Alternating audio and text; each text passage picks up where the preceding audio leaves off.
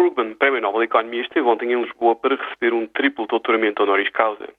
Como era de esperar, a passagem de Krugman por Portugal gerou debate. Para começar, o professor de Economia e Política Internacional da Universidade de Princeton defendeu que os salários nacionais teriam de descer 20 a 30% em relação aos praticados na Alemanha.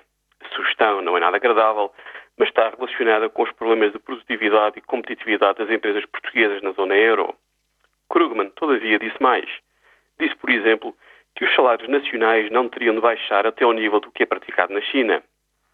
Mas se olharmos para o lado lá do mundo, vemos uma coisa muito curiosa.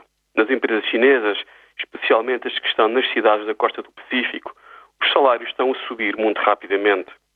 Das empresas que fabricam os componentes da Apple, Dell e Hewlett Packard, os aumentos praticados estão na casa dos 16 a 25%. É aí um funcionário destas empresas vai ganhar este ano à volta de 400 dólares por mês, antes de horas extraordinárias. Esta subida acentuada de salários nas empresas mais integradas nas redes da globalização é o resultado de duas forças importantes. A primeira é demográfica. Daqui para a frente, a China terá mais dificuldade em arranjar pessoas novas a trabalhar por um preço muito baixo nas suas empresas. O país está a envelhecer muito depressa e isto terá inevitavelmente consequências no mercado de trabalho. A segunda força é claramente política. Os chineses precisam de incentivar o consumo interno e mudar a estrutura da economia chinesa. Para conseguir isto, os salários têm de subir. O que é que isto mostra? A China está a mudar. Portugal, infelizmente, também, por razões diferentes.